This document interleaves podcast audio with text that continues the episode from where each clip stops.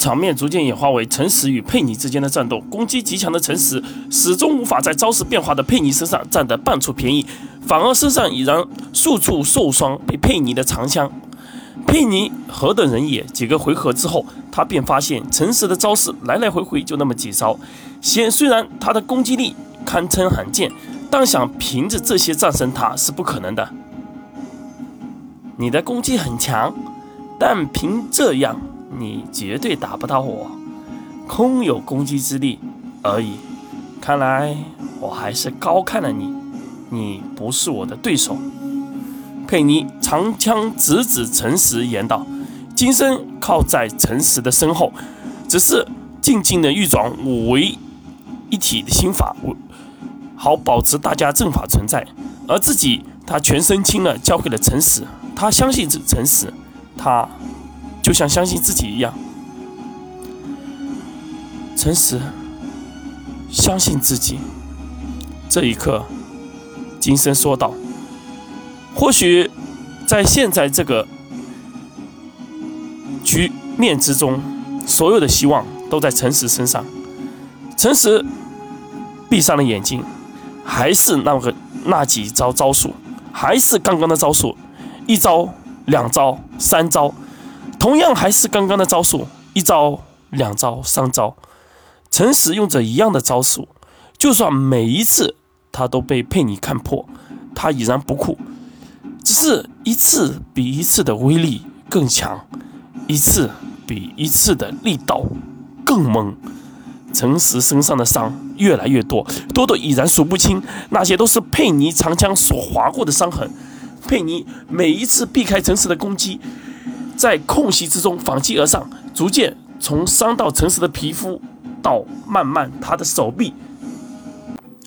随着诚实的攻击逐渐加大，佩妮需要躲的速度更快。汗水以及先前的优势让佩妮的体力在大量的消耗，可诚实却没有停缓。他的速度越来越快，越来越快，威力越来越猛。佩妮从未想到还有如此的打法，但他不会计算错。他深信，在三十个回合之下，他的枪必定能刺中陈实的胸口。他会以为以自己最强的一枪结束这场战斗。第一回合，第二回合，十二回合，第二十回合，三十回合，陈实的速度已然达到了。不可思议的速度，威力竟在无形之间受到速率速度的加成，加成之下，只怕每一招的威力更强。梁佩妮算得很对，若在三十回合他击倒陈实，梁世家则必定会赢。只是他忘记了，他的体力在下降，而陈实的攻击却在增强。直到第三十三回合，迟来的长枪刺中了陈实的心脏。威力正如佩妮心中所想，威力无比，贯穿诚实的胸口而出，鲜血从诚实的身上不断流下。只是半炷香在这一刻刚好燃尽了，比赛结束了。随着比赛官口中喊出平局，诚实、麦克克多、龙木金生五人齐齐倒地。但他们没有输，对他们来说，平局也就是他们的赢。场下一片寂静。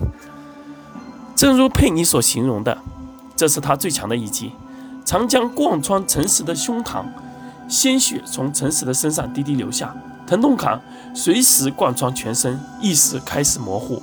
但陈实第一次感觉到生与死如此接近，隐约间。